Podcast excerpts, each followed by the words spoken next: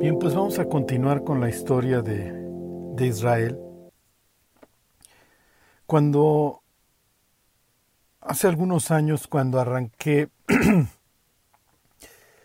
con la plática de rescate y vimos cuestiones relacionadas con el éxodo, luego el libro de Ruth para que tuvieran algo de relacionado con la época caótica que son los jueces, y luego seguir con la historia de Israel, arrancando con la oración de Ana ahí en Primera de Samuel, hasta lo que hemos visto en el libro de lamentaciones. La idea era dar más o menos un, un bosquejo, una especie de mapa para, para que pudieran saber cómo va esta historia de redención a través del pueblo de Israel, una historia con la que desde luego nos identificamos en muchísimos aspectos. Y, y esta parte de lo que a continuación vamos a hablar acerca de la restauración, eh, pienso que es algo también con lo que constantemente los seres humanos nos encontramos y, desde luego nos enfrentamos porque la restauración de nuestras vidas no es fácil, siempre va a implicar paciencia, como lo veremos, siempre va a implicar oposición, ratos de, de duda, como dijera Pablo, problemas de afuera y problemas adentro. La, la última semana, hace ocho días, nos quedamos en el último versículo este del libro de lamentaciones, en donde, si recuerdan, la versión 95 convierte este versículo en una pregunta. Ajá. En la revisión 60 diría Lamentaciones 5:22, porque nos has desechado, te has airado contra nosotros en gran manera y, la 95 lo convirtió este versículo en una pregunta. Y la pregunta dice, ¿o acaso es que ya nos has desechado y estás airado del todo contra nosotros? Lo cual parece bastante lógico. Así es como termina el poeta. Nos desechaste con este, con este sentimiento. Parece que el, poema iba a acabar con toda la luz por delante, pero fue tal la devastación que el poeta se queda con este último pensamiento, se queda con el pensamiento de, de que han sido desechados por Dios. Y lo que vamos a estudiar para adelante es el proceso de restauración para este pueblo. La respuesta para el poeta por parte de Dios sería no, no los he desechado. El tiempo se ha cumplido, su pecado ha sido perdonado y hay esperanza. Entonces, eh, cuando una persona se convierte, por lo general, una de las, de las cosas que, que yo le digo para empezar su vida cristiana es que Dios le va a dar un sentido a su vida y dentro de este propósito, dentro de este sentido para su vida, está la restauración, está la reconstrucción de todas las ruinas que fue dejando. Hay veces en donde las ruinas son evidentes. Sí, esto sería, y lo vamos a ver en su caso, el libro de Nehemías. ¿sí? A Nehemías le llega un reporte de que las cosas en Jerusalén y en Judá están mal, pero cuando Nehemías llega a Jerusalén y da esa vuelta a caballo, en donde además aclara que el único que tiene caballo es él. Este, olvídense de las glorias pasadas en donde Salomón se dedicaba a la compra-venta de caballos. En esa ocasión, Nemías se da cuenta de que la destrucción es peor de lo que le habían dicho. Y hay muchas personas que cuando llegan a Cristo abren los ojos y se dan cuenta de todo el daño, de toda la destrucción que el pecado ha provocado. a veces han sido personas víctimas de, mucho pecado y esto ha dejado muchas lesiones, muchas cicatrices, todas, todas que tienen que ser restauradas por parte de Dios. En otras ocasiones, el pecado que han cometido ha dejado muchísimas personas y una estela de dolor este, por todo alrededor de ellos. Y por supuesto, pues a veces, y es la mayoría de los casos, pues esto es mixto. ¿no? O sea, así como, como la persona sufrió muchísimo, también generó muchísimo sufrimiento. Finalmente, los, los seres humanos somos agentes caóticos y tenemos esta habilidad para generar destrucción. No solamente la recibimos, también la provocamos. Y en muchísimas ocasiones nos convertimos en el monstruo eh, al que le teníamos miedo o que, o que alucinábamos. Sí, piensen en, en esta dinastía que, que, la Biblia nos va contando de, de los Herodes. ¿sí? Tienes Herodes el Grande. Herodes el Grande es un asesino que mata a varios de sus hijos. Y mata a un, de entre los tantos hijos que mata, mata a Aristóbulo. Y luego te vas a encontrar un Herodes Agripa en el libro de Hechos, matando a Jacobo y luego queriendo matar a Pedro. Él es, él es hijo de Aristóbulo. Entonces, si alguien alucina seguramente a los asesinos, es el propio Herodes Agripa, pues se convierte en uno. Entonces, la Biblia nos, nos presenta este, este, alto en el camino, este despertar después de la destrucción, la, la calma después de la tormenta.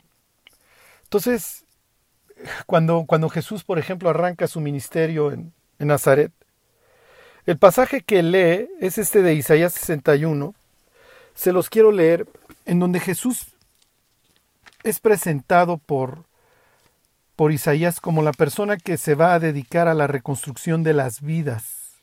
¿sí?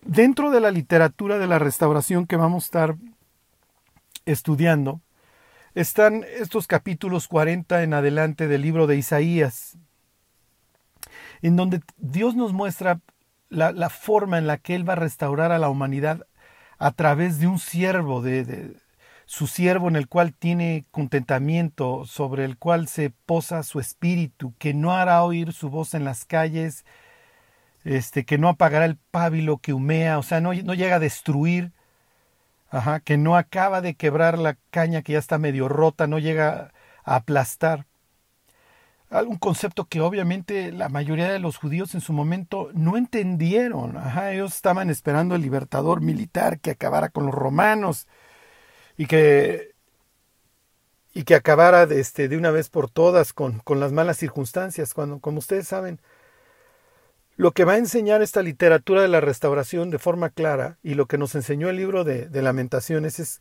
que el hombre debe lamentarse no por sus circunstancias, sino por su pecado, porque esa es la raíz de los problemas del ser humano. Y eso es lo que precisamente Jesús viene a restaurar, viene a arreglar. Israel no entendió y hasta la fecha sigue sufriendo las consecuencias de no haber entendido que lo que daña a las personas lo que destruye la vida de las personas es el pecado. ¿El pecado de otros o el pecado propio? Entonces les leo Isaías 61, obviamente esto estaría dentro de la literatura de la restauración. Se los leo, dice, el Espíritu de Jehová, el Señor, está sobre mí, porque me ungió Jehová. La palabra eh, ungido, que le derramaron el aceite, de, alguna manera lo, lo, bañaron. Esto es lo que, lo que se hacía con los reyes para simbolizar la estancia del Espíritu Santo sobre ellos. Por eso es que ungimos a los enfermos con aceite para que el Espíritu de Dios los restaure. Es un símbolo del Espíritu de Dios. Entonces el, ungido, el Mesías, esa sería la palabra en hebreo, o Cristo en griego, es exactamente lo mismo. Ajá. Eso es, a lo que se está refiriendo el pasaje de Isaías 61. Porque me ungió Jehová, se está refiriendo al ungido, a la persona que Dios ha designado, al elegido, a la persona destinada para restaurar todo aquello que ha destruido Israel posteriormente Judá y de una forma universal, porque esta literatura de la restauración en Isaías hace un llamado hasta las costas, y es el pasaje, son pasajes como Isaías 49, que va a estar llevando eh, el apóstol Pablo para todos lados, cuando invita al arrepentimiento no solamente a los judíos, sino también a los gentiles.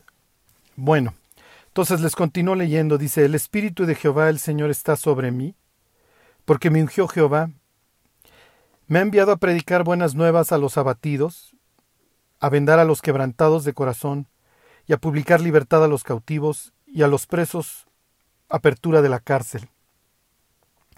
Quiero pedirles que, que miren la forma en la que Dios nos ve.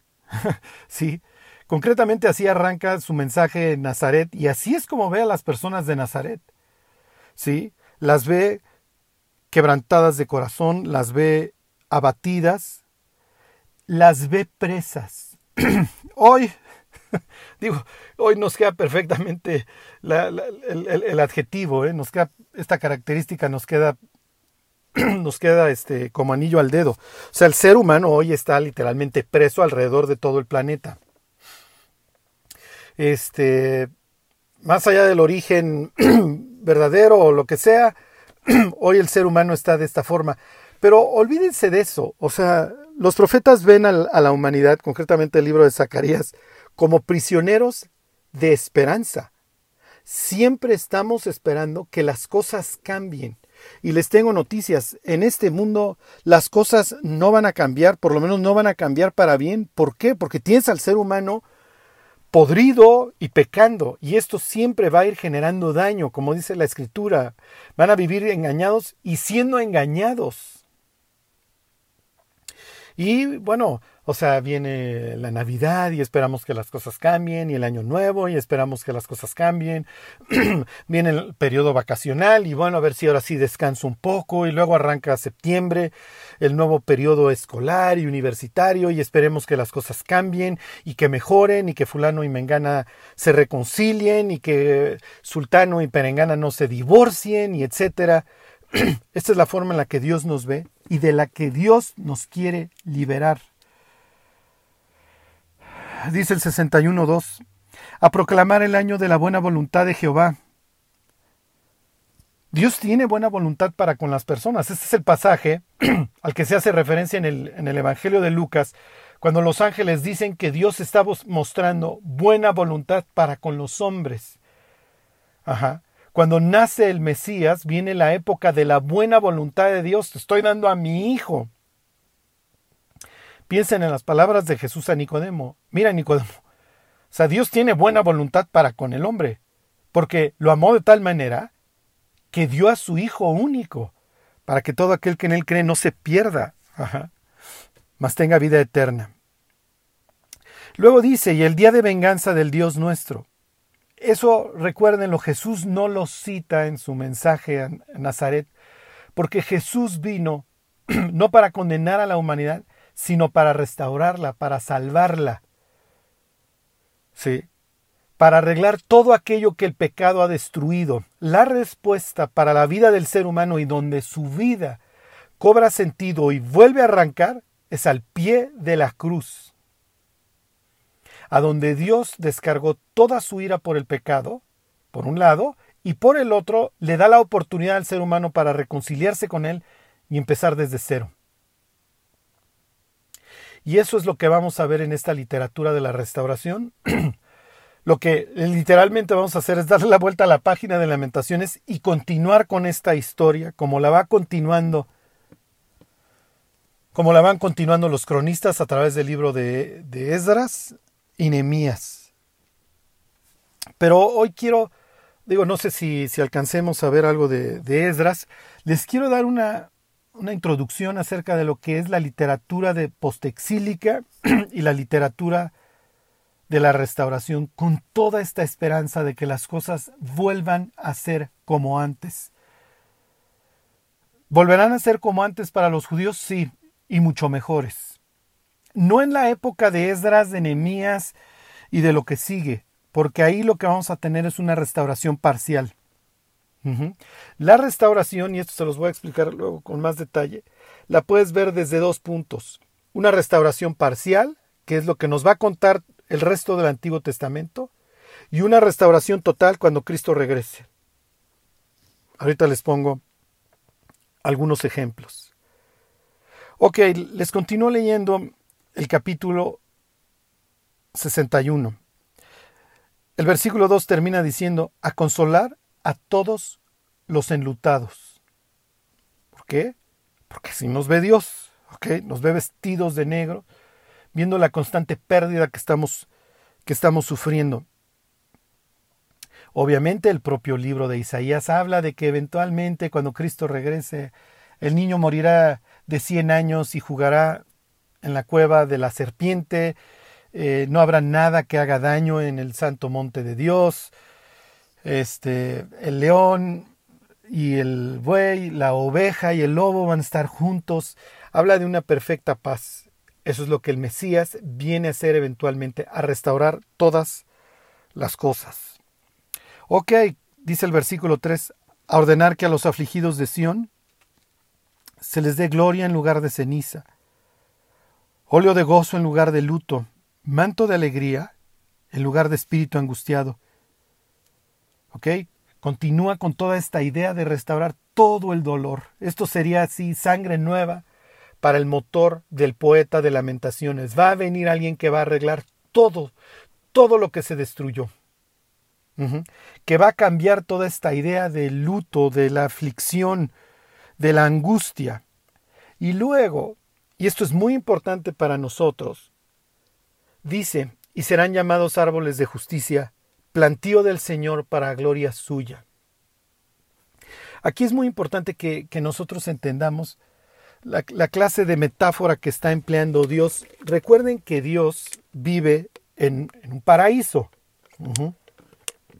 Por eso es que en el templo tienes todas estas estos motivos relacionados con el paraíso. Ah, tienes los, los querubines, no, no, no, piensen en dos, en dos niños cachetones con alas. Tienes estos guardianes, tienes estos, estos seres celestiales que, que viven alrededor de Dios. Tienes el motivo de las palmeras, porque pues, Dios vive en un paraíso. Tienes el concepto de las aguas. ¿sí? Piensen en Génesis, cuando habla que de la presencia de Dios sale un río que se divide en cuatro brazos. Ajá. Entonces,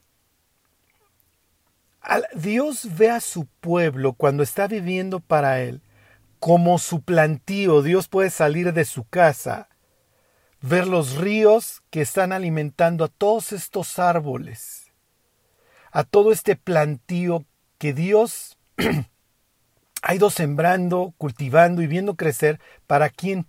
Para su gloria. Entonces recuerden que la Biblia usa muchas metáforas, nos compara al pueblo de Dios a veces con un templo que está siendo edificado, así lo presentaría Pablo en la carta a los Efesios, así lo presentaría Pedro en su primera carta. Somos piedras vivas, somos parte de su templo. En el caso de, la literatura de la restauración, concretamente en este capítulo 61, somos presentados como un bosque. Piensen en el primer salmo. El hombre cuya delicia está en la ley de Dios es comparado a un árbol que está plantado ¿dónde? Junto a corrientes de aguas. Entonces, ¿qué es lo que hubiera venido a la mente de un israelita cuando, cuando se escribe el Salmo hace tres mil años? Ah, mira, es que está cerca del templo de Dios y entonces el templo de Dios lo alimenta. ¿Qué es lo que está implicando? Ustedes van a ser mi plantío, los voy a regresar, van a estar cercanos a mí. Nuevamente, van a estar cerca de mi presencia, de mi templo, de donde salen estas aguas, y van a volver a crecer y me voy a gozar con ustedes. Es un mensaje increíble. Entonces, muchísimas veces cuando la persona se convierte, a veces duda si Dios va a ser capaz de restaurar todo lo que destruyó. Cuando un creyente pierde el camino y va y destruye muchísimas cosas y resulta que ya fornicó o ya volvió a los vicios, etcétera, y regresa, muchas veces regresa con culpa. Acuérdense, la culpa y el miedo son pésimos consejeros. Y eso es lo primero que Dios descarga del cuello de los cristianos. Ni modo. Oye, Charlie, es que ya me llevé el muro de corbata, pues a reconstruirlo. Y el camino de los mil kilómetros arranca con el primer paso.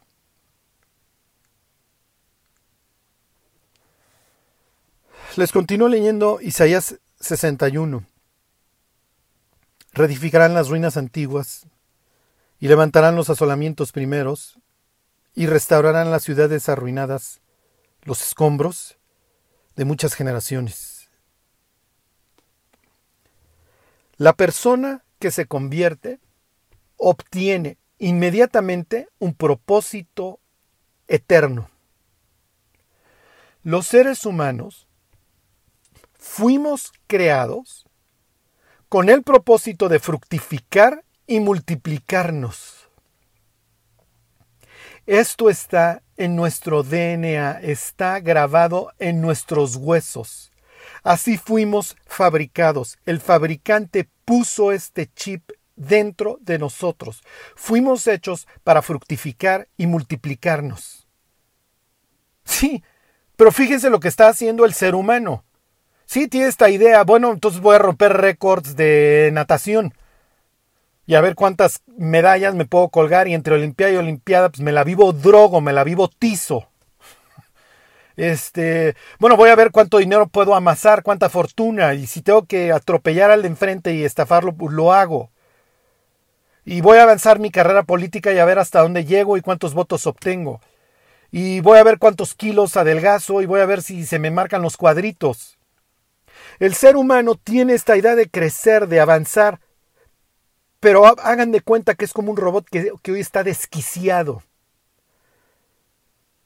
Y digo, y el robot no tiene libre albedrío.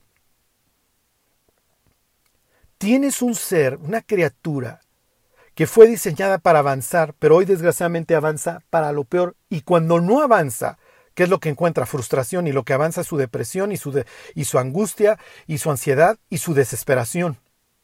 Eso es lo que avanza. Hoy tienes una humanidad que crece para el mal, que está desquiciada. Por eso es que la persona que se encuentra con el Mesías encuentra gozo y encuentra paz porque le encuentra sentido a su vida y se da cuenta de que su vida tiene el propósito de crecer y multiplicarse, pero ¿para qué? Para restaurar, para arreglar su vida y la vida de los que le rodean. Y no hay nada más alto y que más gozo le traiga al ser humano que llevar a cabo lo que dice Isaías 61.4, que restaurar las ciudades las ruinas antiguas, levantar los asolamientos primeros y restaurar las ciudades arruinadas. Y luego lo que somos, los escombros de muchas generaciones. Porque lo traemos desde el tatarabuelo, ¿eh? Cuando la persona abre los ojos y se da cuenta de que puede cumplir con un propósito que le va a traer satisfacción en esta vida y en la que sigue, bueno, pues entonces se encuentra sentido. Esto es lo que Pablo narra desde la cárcel. Uno pudiera pensar, bueno, pero pues tú estás preso, tu vida ya no tiene sentido, estás en cuatro paredes. No, la palabra de Dios para empezar no está presa. Y Pablo dice, aún en mis prisiones, mi vida sigue siendo vivir para Cristo y el morir, largarme de este calabozo y de este mundo asqueroso. Pero si el permanecer en la carne es necesario para que yo continúe con Isaías 61.4, pues le sigo. Y dijera Pablo, porque para mí el vivir es Cristo y el morir es ganancia. Y en el capítulo 3 dice, olvidando ciertamente lo que queda atrás. Si atrás hice o deshice, ya no me importa, ya no tengo tiempo, ni la manera de cambiar aquello, pero sí puedo cambiar mi presente y mi futuro.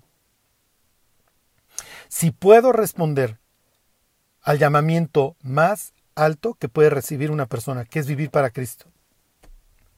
Cualquier otro propósito, lo lamento, va a acabar en cenizas. Nada, nada de lo que hagamos en este mundo nos vamos a llevar, excepto lo que hayamos hecho con el propósito de servir a Dios de que su propósito de salvación y restauración y reconstrucción de las vidas se lleve a cabo. Una vez estaba yo escuchando las noticias en el carro y entonces estaban este, entrevistando a una persona que, que hablaba de esto, porque ahora ya hay ciencias de, de la felicidad. O sea, ¿qué tan mal está la humanidad?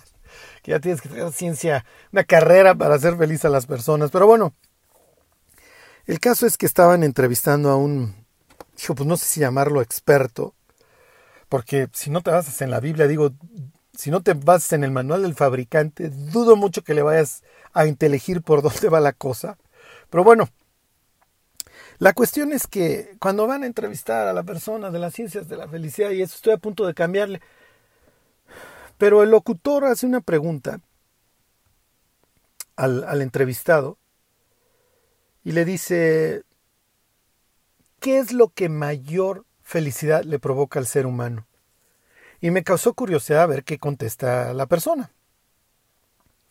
Y entonces le contesta este y le dice, hemos encontrado que los mayores, el mayor grado, el mayor, la, el mayor nivel de felicidad en los seres humanos se da cuando estos ayudan a otros.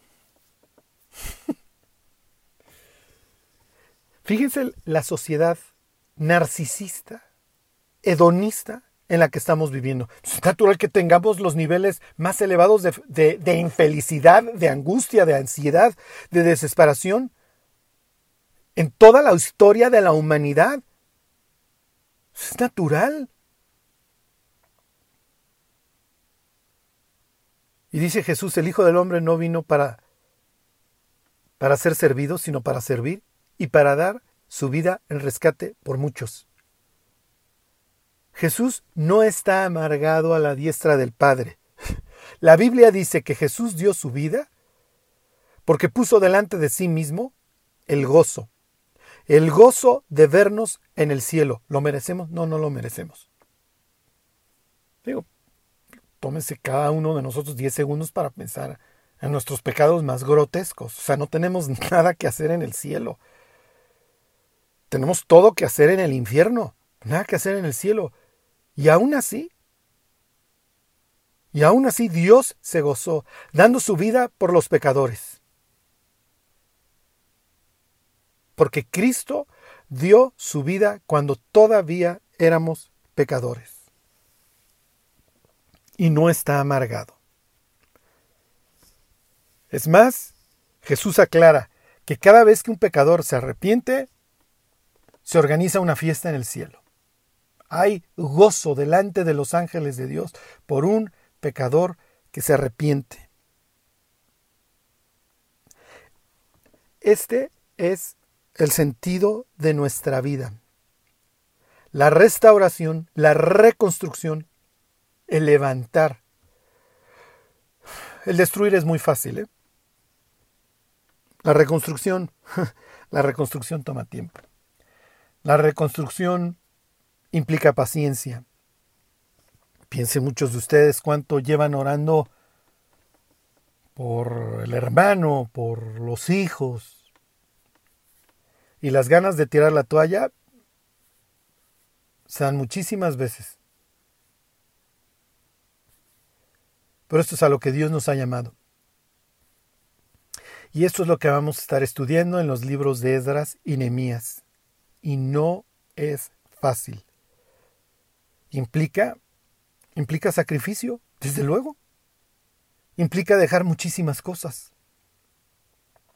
Para empezar, los pecados que tanto amamos. Digo, ¿por qué peca el ser humano?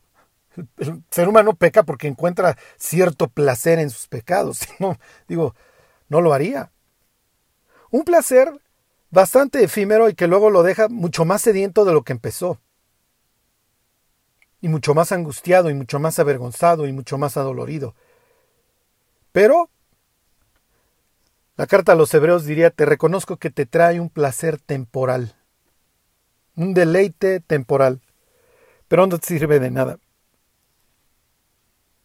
Por eso el capítulo 11 de la carta a los Hebreos dice que Moisés prefirió sufrir con el pueblo de Dios que gozar de los deleites temporales del pecado, y tuvo por mayor gozo el vituperio de Cristo. ¿Por qué? Porque efectivamente, cuando nosotros vivimos para Cristo es donde encontramos nuestros niveles más altos de satisfacción, de propósito, de sentido. Desgraciadamente tenemos desde la mitad o tal vez inclusive antes del siglo XX, recibiendo un mensaje de sé feliz, sé feliz, no hagas ningún sacrificio, gasta tu dinero, vive el hoy. Y hoy, bueno, pues olvídense. Hoy esto está en el, en el cenit. Viviendo, desgraciadamente, nuestros jóvenes desde muy temprana edad, una presión por vivir delante de una cámara prácticamente todos los días de los 365 días del año, intentando encontrar una satisfacción, una retroalimentación que no sirve, que no funciona, está hueca y que siempre nos va a estar exigiendo ir por más y más y más, porque cada vez encontramos menos satisfacción en lo que el mundo y el reconocimiento del mundo nos da. Es en las épocas difíciles, es cuando muchas personas desgraciadamente tocan fondo, cuando se dan cuenta de las grandes cosas que perdieron.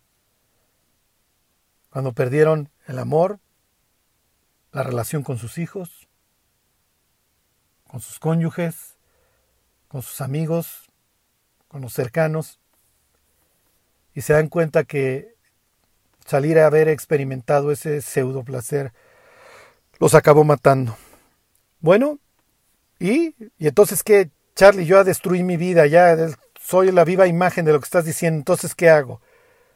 ¿Es que acaso Dios ya me desechó? ¿Dios ya está airado del todo contra mí? No, no. Esta historia, esta historia continúa.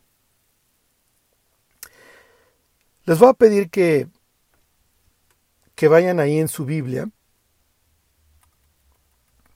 al capítulo, al último capítulo de Segunda de Reyes. Y si les dijera que fueran al último capítulo de Jeremías, sería exactamente lo mismo. Los dos, los dos capítulos dan una especie de, de pista como dándole una respuesta al autor de Lamentaciones.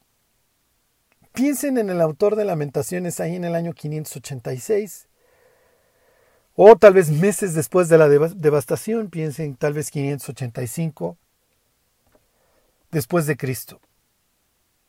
Y unos años más tarde va a suceder la escena que estoy a punto de leerles.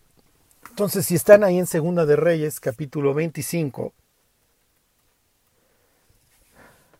más o menos unos 26 años después de la caída de Jerusalén. El cronista nos dice, nos cuenta esto, fíjense. Dice, versículo 27, aconteció a los 37 años del cautiverio de Joaquín.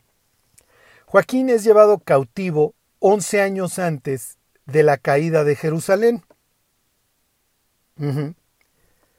Entonces, si esto pasó a los 37 años, réstale 11, Joaquín ya tiene 37 años cautivo en Babilonia. Tiene 26 años que se enteró que Jerusalén finalmente cayó. Su, su tío Sedequías hizo un oso de como rey, nunca confió en Dios, ni escuchó a Jeremías ni a los profetas. Y finalmente cayó. Joaquín es nieto del rey Josías es hijo de Joacim, que fue un rey nefasto. Cuando Joacim muere, Joaquín es elevado al trono. Pero Nabucodonosor no quiere ninguna descendencia ahí que él no haya colocado y entonces se lleva a este hombre, a Joaquín, se lo lleva a Babilonia preso y pone en su lugar por las razones que ustedes gusten y manden, tal vez lo vio manso o lo que haya sido, y pone al tío, pone al hermano de Joacim, le hace tío de Joaquín en el trono, y a este se lo lleva a Babilonia. Entonces, este pobre Joaquín gobernó tres meses cuando vino Nabucodonosor a decir, a ver, a ver, a ver, si no lo pongo yo, no lo pone nadie. Este no fue lo suficientemente sensato para no hacer olas y salió y se entregó. Y entonces dice, ahora sí se los leo, dice 25-27. Aconteció a los 37 años del cautiverio de Joaquín, rey de Judá, en el mes duodécimo, a los 27, de, 27 días del mes, que iba el Merodac, rey de Babilonia, en el primer año de su reinado, libertó a Joaquín, rey de Judá, sacándolo de la cárcel. ¿Por qué lo saca de la cárcel? Este pobre tipo tiene 37 años preso. Dice el versículo 28, y le habló con benevolencia, y puso su trono más alto que los tronos de los reyes que estaban con él en Babilonia. Y le cambió los vestidos de prisionero y comió siempre delante de él todos los días de su vida. Y diariamente le fue dada su comida de parte del rey de continuo todos los días de su vida. Entonces, ¿qué es lo que está pasando aquí? Quiero decirles que Judá no implica el más mínimo peligro para este Ebel Merodac. Sí. O sea, Judá está total y perfectamente arrasada. Ya no, o sea, no hay ni, obviamente, ni candidatos al trono. No hay nadie que se le vaya a poner al tiro. Esta escena era bastante común cuando tú querías tener como mafioso a tus enemigos cerca. Entonces, a ver, tomabas a alguien de la descendencia real del otro, del pueblo conquistado y le dabas su ración, y entonces te enterabas de los chismes, de qué andaban planeando los otros, y era una forma de decir, mira, vamos a llevarla leve, pues tú comes de mi ración, no, no te preocupes, no hay ningún problema, vamos a llevarla relax. Pero esto es una especie de, de David con, con el hijo de Jonatán, o sea, no tengo realmente ninguna razón para tenerte comiendo a mi mesa. Pero quiero que sepas que tengo buena voluntad para contigo. Piensa en el caso de David con, con Mefiboset. Pues lo hace simplemente porque tiene mucho aprecio por la vida de su papá, que era Jonatán, y entonces lo trae de un lugar que se llama Lodebar, que quiere decir no hay palabra o no hay nada, o sea, se lo trae de la nada, es lo que está implicando ahí y te doy un sitio aquí en la Casa Real y come diario. Lo mismo está sucediendo en esta escena. ¿Por qué? En el caso de David lo entiendes porque pues, tiene aprecio por su papá, por el papá de, de, de, que es el ya difunto entonces Jonatán. En este caso, el rey de Babilonia no tiene la más mínima razón para hacerle bien a este rey. No hay ninguna razón política de peso, para nada. Entonces, ¿por qué lo hace? ¿Qué mensaje está mandando el libro de Jeremías en el capítulo 52 y Segunda de Reyes, capítulo 25? ¿Qué está diciendo? ¿Por qué me tiene que, aclarar al final de la historia esta escena? ¿Cuál, ¿Cuál, es el mensaje que quiere enviarnos la Biblia con esta última mención en el libro de Reyes y en Jeremías? Y la respuesta serían básicamente dos. Número uno, Dios no ha desechado a su pueblo. O sea, si, si el autor de Lamentaciones se había quedado con la idea de que, bueno, igual ya ni siquiera somos el pueblo de Dios y ya definitivamente colmamos tanto el vaso que Dios ya nos desechó para siempre, no. Hay esperanza aún en el cautiverio y en Babilonia. Y quiero que recuerden que Babilonia, desde un punto de vista bíblico, implica lo peor. Desde, desde el capítulo 10 del Génesis hasta el 18 en el Apocalipsis, Babilonia es el antidios, la hechicera, la que quiere suplantar a Dios. ¿Sí? Acuérdense que el, segundo sitio, sitio, más mencionado en la Biblia es Babilonia. ¿eh? Entonces, bueno, Israel y la casa reinante, el descendiente de David, hey, siguen vivos. Y número dos, lo que está diciendo el pasaje es nuevamente la idea de Josué 23:15. Dios cumple sus promesas buenas y malas. Y en este caso, está prometiendo, está cumpliendo las promesas buenas. En la ley estaba escrito que aún en lo más lejos de la tierra, aún en la tierra más lejana en tu cautiverio, si de ahí te acordabas de Jehová tu Dios, de ahí te iba a regresar Dios. Y te haría regresar a tu tierra. Espero que estas sean palabras que estén implicando así una esperanza para todas aquellas personas que se alejaron de Dios o para todos aquellos pecadores que ya no saben qué hacer con su vida, detente, da la vuelta, eso quiere decir literalmente arrepentimiento en hebreo, girar, volver, shub, y vuelve a Dios. Obviamente, en la literatura de la restauración encontrarías palabras como vuélvete a Dios, el cual será amplio en perdonar, el cual es misericordioso y deja ya de estar gastando tu vida en lo que no satisface. Acuérdense, para los que no sepan, les estoy citando Isaías 55. Todo este concepto del regreso, de la restauración, de ya detente en tus caminos. Dios cumple lo que promete, lo bueno y lo malo. Ya vimos cómo cumplió lo malo en todo este estudio espantoso digo, relativamente espantoso en el libro de lamentaciones. Ahora viene lo bueno. Los judíos en la diáspora, en su exilio, se están arrepintiendo. Ahí están estos pasajes famosos, capítulos 9 en los libros de Esdras, de Nehemías y de Daniel. Entonces, bueno y malo ya vimos que cumplió primero con la conquista de la tierra y sus bendiciones. Aquí ya a ver, los llevo a la tierra prometida, mis queridos israelitas, repártansela. Luego lo malo, el arrase, todo lo que hemos estado estudiando. Y ahora nuevamente tenemos el cumplimiento de que si Israel se arrepiente, hay esperanza. Dijera Jesús, el que a mí viene, yo no le echo fuera.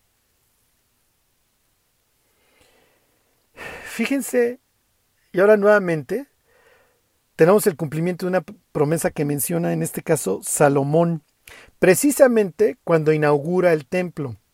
Y piensen hacia dónde oraba todos los días tres veces Daniel. Fíjense, estoy en la inauguración del templo. Ahorita les digo, estoy en segunda de Crónicas. Ay, si mal no recuerdo, capítulo 6 Uy, uy, uy, versículo 46. No, no, no puede ser. Los que fueron a buscar este 646, este, nomás los, nomás los cotorreé. Este, entonces tendrían que ir, uf, ¿qué sería? Primera de Reyes. Si no, ahorita se los leo.